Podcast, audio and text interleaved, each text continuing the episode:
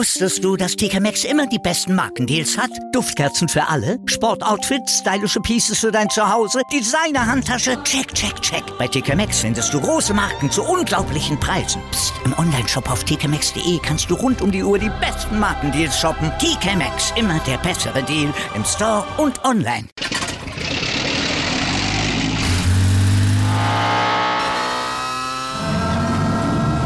Von 0 auf 100. Aral feiert 100 Jahre mit über 100.000 Gewinnen. Zum Beispiel ein Jahr frei tanken. Jetzt ein Dankeschön, rubbellos zu jedem Einkauf. Alle Infos auf aral.de. Aral, alles super. Welcome to the Sport Passion Podcast.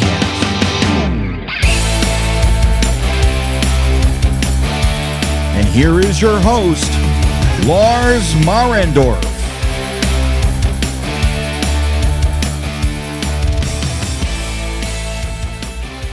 Einen wunderschönen guten Tag und herzlich willkommen zum Sport Passion Podcast. Über das Team der heutigen Vorschau auf die Saison 2022-2023 habe ich in der Dynastie-Folge schon ein wenig geredet, weil sie das erfolgreichste Team für mich der Salary Cap-Ära sind. Nicht was die Stanley Cups an sich betrifft, da sind die Blackhawks und die Pittsburgh Penguins noch um einen besser, aber weil sie über einen sehr, sehr langen Zeitraum sehr erfolgreich gespielt haben und das vielleicht auch noch machen. Das wird eine der Fragen sein, die es heute zu klären gilt oder die ich zumindest versuche zu beantworten. Die Rede ist natürlich von den Tampa Bay Lightning, deren Lauf ja im letzten Sommer, vor ein paar Monaten endete. Ja, sind nur ein paar Monate her, aber gefühlt auch schon irgendwie wieder eine ganze Weile. Ich beschäftige mich ja schon wieder mit der Vorschau auf die neue Saison schon länger. Und äh, da ist natürlich die alte Saison dann relativ schnell aus dem Fokus irgendwie raus. Ja, Tampa Bay hat es nicht geschafft, den Three-Peat äh, an Meisterschaften zu vollbringen in der NHL. Trotzdem denke ich, war es aber eine erfolgreiche Spielzeit, was natürlich vor allem die Playoffs betrifft, denn Tampa war in der regulären Saison nur, wenn man das so sagen will, auf Platz 3 der eigenen Division, der Atlantic hinter Florida und Toronto. Wenn man aber schon insgesamt guckt in der Liga, dann kann man das Ganze schon relativ gut einordnen. Da waren sie nämlich auf 7, also auch da schon wirklich vorne mit dabei, 110 Punkte. Und die Lightning wussten ja schon aus den Vorjahren, dass es nicht wichtig ist, auf welchen Platz man in die Playoffs reinkommt, sondern es ist wichtig, dass man dann in den Playoffs die beste Leistung abrufen kann. Und das ist ihnen dann ja auch in großen, großen Teilen gelungen. Sie haben wieder das Finale erreicht. Sie haben dann 2 zu 4 gegen Colorado verloren. Sie hatten viele Verletzte in der Serie, letzten Endes auch in den Playoffs, wo sie dann auf Spieler verzichten mussten. Also auch da angeschlagen. Aber das ist eben dann auch der Preis, den man zahlen muss, wenn man über mehrere Jahre sehr, sehr viele Playoff-Serien absolviert. Am Ende geht einem dann so ein bisschen die Luft aus, die Spieler gehen einem aus. Ein Braden Point zum Beispiel, der dann wenig Spiele zum Ende hin der Playoffs absolviert hat und das war dann auch eines der Probleme, was die Tampa Bay Lightning letztlich dann die Meisterschaft gekostet hat. Wie lief der Sommer von Tampa Bay? Es gab ein paar Veränderungen und die waren gezwungenermaßen, äh, sag ich mal. Ähm, sie haben Ryan McDonough abgegeben nach Nashville, weil das Gehalt von Ryan McDonough zu hoch war und sie das Geld für andere Spieler gebraucht haben. Da komme ich noch zu. Sie haben Andre Palat verloren als Free Agent zu den New Jersey Devils und Jan Ruta, der ist auch gegangen nach Pittsburgh. Gekommen ist Philip Myers im Tauschgeschäft mit Nashville. Uh, Wladislav Namestnikov ist aus Dallas gekommen, Ian Cole aus Carolina und Hayden Flurry aus Seattle. Und damit merkt man schon, wenn man jetzt mal äh, sieht, wer gegangen ist und wer gekommen ist, dass da natürlich so ein bisschen an Leistung weggegangen ist. Wenn man sich mal anschaut, Palat, der hatte in den letzten drei Jahren in 71 Spielen 27 Tore und 52 Punkte in den Playoffs. Das heißt, er war da sehr, sehr wichtig für Tampa Bay. Ryan McDonough hat immer mehr als 22 Minuten gespielt, auch das in den letzten drei Playoff-Läufen. Also da zwei Spieler, die mit zu den Leistungsträgern gehört haben, auch wenn sie jetzt nicht zu den absoluten Superstars gehören, die Tampa hat. Da sind dann sicherlich andere Namen, die da genannt werden, aber trotzdem ist es eben so, die haben zu diesem Kollektiv gehört, was ihnen ja auch sehr geholfen hat, dass sie eben da auch immer noch mal wieder jemanden haben, der neben den sehr guten All-Stars dort entsprechend dann auch Tore schießen kann, der verteidigen kann und so weiter. Also das waren keine Ergänzungsspieler, sondern ich würde schon sagen, die gehörten auch mit zum Kern der Mannschaft, nur eben nicht an ganz vorderster Ebene, in ganz vorderster Ebene. Ja, die Neuzugänge, eben Myers, Flurry in der Verteidigung, äh, Nemesnikov und äh, Ian Cole, ähm, oder Ian Cole, äh, Myers und Flurry für die Verteidigung, also eher so, sage ich jetzt mal, drei äh, als Kollektiv für Ryan McDonough und Namestnikov eben vorne dann als Ersatz für die für die verlorene Offensivkraft von Palat natürlich nicht 1 zu 1, das ist ganz klar, das wird so nicht funktionieren. Tja, ich habe aber angedeutet, dass das Gehalt von Ryan McDonough direkt investiert wurde, natürlich muss man ja sagen. Und da haben sie jeweils acht Jahresverträge äh, vergeben. Einmal an Mikhail Sergeyev, an Eric Cernak und an Anthony Sorelli. Und die Verträge sind einmal für Sergeyev über 8,75, äh, für Cernak über 5,2 und für Cirelli über 6,25. Und das ist natürlich auch eben eine Aussage, ein Versprechen an die Spieler, dass sie eben sehr, sehr viel Geld in die Hand nehmen in Tampa und sehr langfristig die Spieler binden, wo sie meinen, dass sie in den nächsten Jahren zum Kern gehören des Teams. Und wenn man sich dann eben auch anguckt, die Vertragsstruktur, also bei Sergeyev kommt der Deal jetzt erst nächstes Jahr zum Tragen, in diesem Jahr noch nicht. Sergeyev ist dann aber, wenn sein Vertrag aktiv wird, der Verteidiger mit dem höchsten Gehalt. Also Victor Hetman verdient dann da eine Dreiviertelmillion knapp weniger als Sergeyev.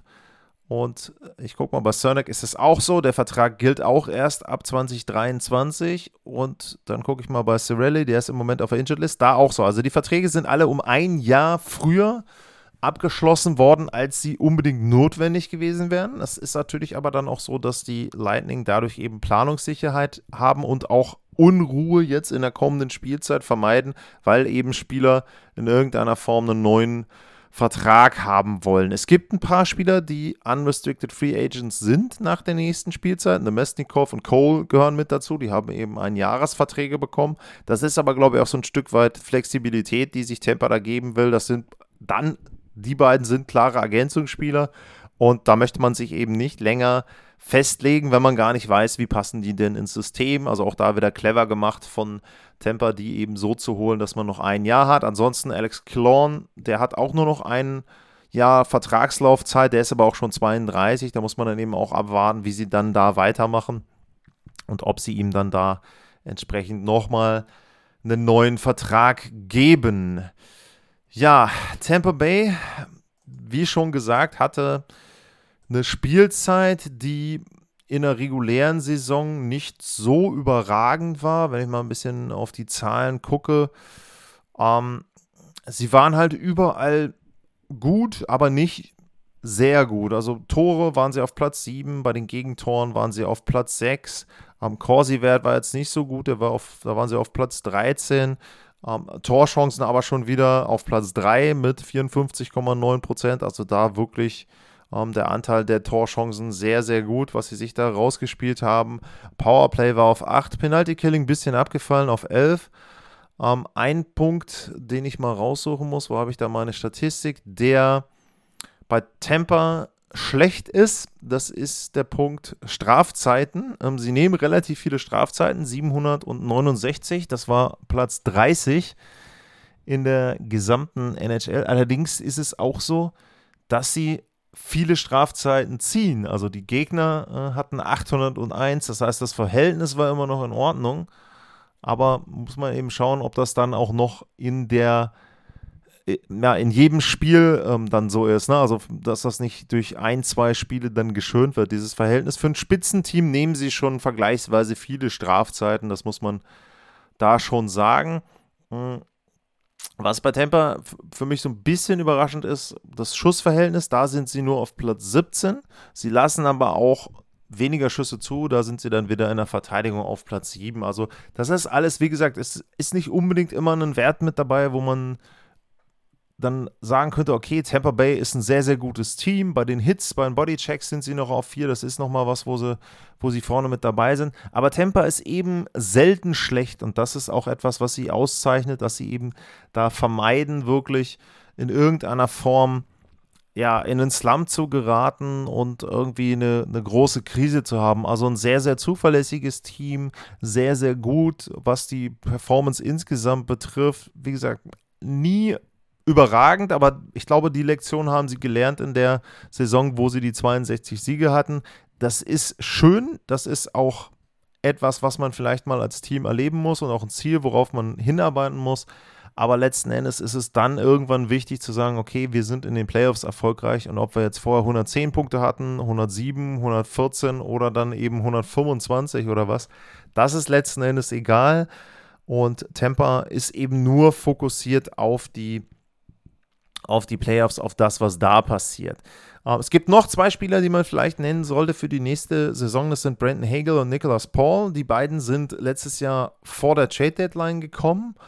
Und Paul hatten sie schon relativ früh noch einen Siebenjahresvertrag gegeben über 22,05. Also das ist ein etwas ungewöhnlicher Deal, weil das kein hochdotierter Vertrag ist, aber schon ein langfristiger Vertrag, was ja auch nicht immer vorkommt. Also etwas, wo ich einem Rollenspieler trotzdem sozusagen oder ich erkläre einen Rollenspieler zum Kern des Teams. Also das ist auch etwas, vielleicht hat da Temper auch wieder so, ein, so eine kleine Vorreiterrolle, so eine kleine Lücke, äh, wo sie eben so einen Deal machen, der jetzt von anderen Teams vielleicht nicht gemacht wird, dem Spieler sieben Jahre und drei Millionen zu geben. Das ist ja normalerweise eher so, sag ich mal, drei, vier, fünf Jahre in der Preiskategorie. Aber damit hast du natürlich auch jemanden langfristig gebunden und wenn sie sich klar darüber sind, dass sie den Spieler so lange halten wollen, dann ist das eben eine gute Art und Weise, sage ich mal, kostengünstig, dann eben dort auch jemanden für die ja, mittleren sechs dort entsprechend dann im Team zu haben. Ja, ich habe über Kern gesprochen, Mannschaftskern. Das ist natürlich auch ein Punkt, über den man bei Temper reden muss, wo ich mir so ein kleines Fragezeichen dahinter gemacht habe, das Alter. Der eigentliche Kern, wenn man jetzt sagt, die vier Spieler, die für mich so die Tampa Bay Lightning ausmachen, das sind äh, Nikita Kucherov, Steven Stamkos, Victor Hetman und Andrei Wasilewski. Die sind 29, 32, 31 und 28. Wenn man jetzt hinten Hetman mit 31 und Wasilewski mit 28 nimmt, Verteidiger, Torhüter, da ist das, glaube ich, noch nicht so das Problem. Ähm, bei Stamkos würde ich sagen, hat man es teilweise schon gemerkt, auch in den letzten Jahren, dass da natürlich auch in den Phasen, wo er verletzt war, dass dort eben schon so ein paar Probleme sind, dass er da auch ein bisschen von der Leistung her langsam abfällt. Bei Kutschrow befürchte ich das auch so ein bisschen, weil er natürlich auch große Verletzungen hatte, hatte dann eben auch die Gelegenheit, sich ein Jahr rauszunehmen quasi während der regulären Saison. Also das ist wieder so ein Vorteil. Aber trotzdem ist das etwas, was bei Tampa natürlich ein Thema wird.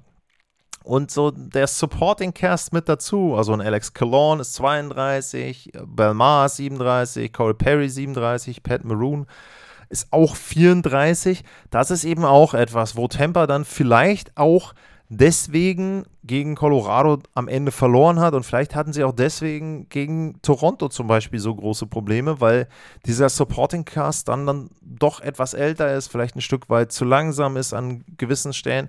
Das mag schon etwas sein, wo man letztes Jahr so ein bisschen die Zeichen gesehen hat und auch das, um mal auch ein bisschen noch wieder rückgreifend einzuordnen, was Toronto da geleistet hat. Im Grunde war Tampa ja einen Schuss weg von einem Erstrunden aus. Also Spiel 6 ging ja in die Verlängerung gegen die Maple Leafs und dementsprechend, wenn das verloren gegangen wäre, dann wäre diese Dynastie schon viel früher zu Ende gewesen. Und das ist auch ein Punkt, den man dann bei Toronto nicht vergessen darf, den man aber eben auch bei Tampa Bay nicht vergessen darf. Natürlich haben sie sehr gut dann gespielt, vor allem in der zweiten Runde, entsprechend dann gegen die Florida Panthers. Aber eben trotzdem kommt auch noch mit dazu, dass man sagen muss, sie hatten auch Glück, was du immer brauchst als äh, Team, keine Frage. Sie hatten auch Glück, nicht früh auszuscheiden und nicht diese Enttäuschung zu haben, dann in Runde 1 rauszufliegen. Was gibt es sonst noch zu sagen? Es hat sich nichts verändert am Management. Äh, Julian Breesbra ist der Manager, General Manager, weiterhin John Cooper natürlich der Coach.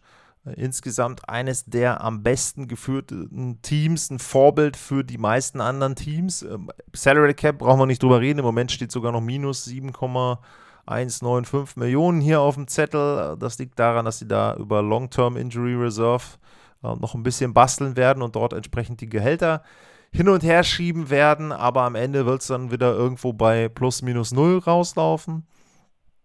Und da werden sie zumindest zu dem Zeitpunkt nicht viel machen können. Trade Deadline werden wir uns zum späteren Verlauf der Saison drüber unterhalten, aber ansonsten ist das eben dann das Team, mit dem Tampa Bay in die Saison gehen wird. Was erwarte ich mir? 110 Punkte waren es im letzten Jahr, Platz 3. Ähm, jetzt habe ich bei vielen der Teams unten in der Tabelle gesagt, bis auf Montreal, dass die durchaus sich verstärkt haben. Das heißt, die werden den einen oder anderen Punkt mehr holen in der Atlantic. Nicht immer auf Kosten der Teams in der eigenen Division, aber würde ich schon sagen, teilweise eben dann doch. Und ja, ich sehe Tampa, ich glaube, die 110 Punkte, die sie letztes Jahr hatten, das wird so das Maximum sein in dieser Spielzeit. Ich kann mir nicht vorstellen, dass sie da drüber gehen werden. Jetzt will ich aber mal gucken. Ein Punkt, ähm, den ich mir vielleicht nochmal anschauen möchte, ist die Statistik bei Wasilewski, weil da war es meiner Meinung nach so, mag auch das Gefühl oder die Erinnerung jetzt wieder täuschen, dass er eben in der regulären Saison nicht ganz so überragend war. Ja, 2,49, 91,6 Prozent. Okay, jetzt könnte man natürlich sagen, wenn Wasilewski da nochmal eine Schippe drauflegt, äh, dann kann es eben sein, dass Tampa doch die 110 hält, ein bisschen besser wird. Ich glaube aber auch, dass sie da aufpassen müssen. 63 Spiele für Wasilewski ist schon ziemlich viel. Also der Trend geht ja eher dahin, dass dein Nummer 1 Torhüter irgendwo Mitte 50 Spiele macht und der andere macht eben entsprechend den Rest oder die anderen teilen sich den Rest. Ähm, über 60 Spiele ist, glaube ich, mittlerweile schon die Ausnahme in der NHL. Weiß ich nicht, wie lange das noch gut geht. Wie gesagt, er ist 28, bestes Torhüteralter, aber trotzdem etwas, wo Tampa eben zumindest Augen drauf haben sollte. Ich würde sagen, im Moment gehe ich davon aus, sie landen irgendwo zwischen eher 105 bis 110 Punkte, was dann durchaus bedeuten kann, dass sie dann eben auf Rang 3 wieder sind in der Atlantic. Wenn es ganz blöd läuft, könnte es auch Platz 4 werden. Das glaube ich aber nicht, weil Boston meiner Meinung nach schlechter ist und die anderen darunter noch nicht so gut, dass die in diese dreistelligen Punktebereiche mit reinstoßen. Das heißt, ich erwarte irgendwo, komme ich ja dann noch zu uh, Florida, vielleicht auch in dem Punktebereich und die Maple Leafs eben vorneweg für mich als äh, klare Nummer 1 im Moment in der Atlantic, weil die, glaube ich, den besten Kader für die reguläre Saison haben. Torhüterposition mal noch als Fragezeichen gesehen. Und Tampa eben, wie gesagt, mit viel Glück, wenn die anderen schwächeln, kann es auch Platz 2 werden mit äh, um die 110 Punkten, aber ich sehe eher wieder so Platz 3. Da für Tampa Bay am Ende rausspringen und Playoffs, ja gut, kann man nicht viel zu sagen, war wie gesagt letztes Jahr auch sehr, sehr knapp. Frühes Aus und dann am Ende ging es ja fast zum dritten Stanley Cup in Serie. Also da ist alles möglich. Tampa gehört aber für mich immer noch mit zu den Titelkandidaten, wenn ich sie auch jetzt Stück runterstufen würde und andere Mannschaften sind da etwas höher gerückt, komme ich ja dann bei den weiteren Bewertungen zu. Vielleicht dann auch nochmal so eine Folge, wo ich sage, okay, in welche Schichten teile ich denn die einzelnen Teams ein? Welche sind für mich wirkliche Titelkandidaten und welche eben nicht mehr? Tampa gehört noch mit dazu für mich, aber nur noch relativ knapp und wahrscheinlich werden sie jetzt loslaufen. Wasilewski hat eine super Saison und die holen 120 Punkte oder so. Okay, ist dann so, das ist eben das Risiko, was man mit Prognosen auch eingeht. Und wenn das so ist oder wenn euch jetzt diese Prognose auch schon nicht gefällt, dann schreibt mir at lars-mar info at sportpassion.de. Das sind die beiden Adressen. Da könnt ihr Fragen und Anregungen und Meinungen loswerden bei mir und das werde ich dann mit einarbeiten in die Sendungen. Es gibt natürlich auch die Möglichkeit zu den weiteren Teams, die kommen, sehr gerne irgendetwas an Feedback oder an Nachfragen dort an mich zu stellen. Dann gilt wie immer, ich freue mich, wenn der Podcast bewertet oder abonniert wird, egal wo ihr ihn hört. Das hilft an allen Stellen. Und ansonsten, ja, danke fürs Zuhören. Bleibt gesund und tschüss.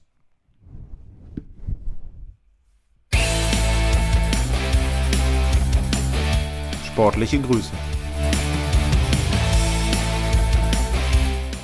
Das war's, euer Lars.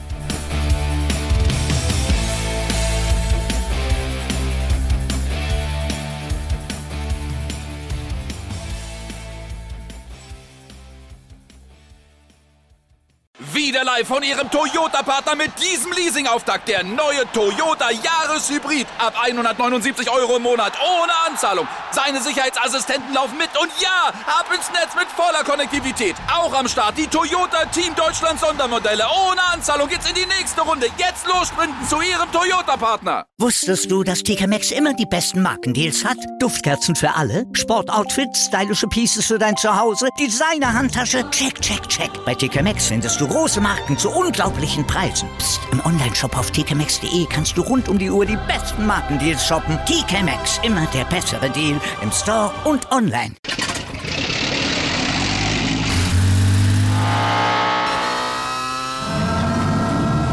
Von 0 auf 100. Aral feiert 100 Jahre mit über 100.000 Gewinnen. Zum Beispiel ein Jahr frei tanken. Jetzt ein Dankeschön, rubbellos zu jedem Einkauf. Alle Infos auf aral.de.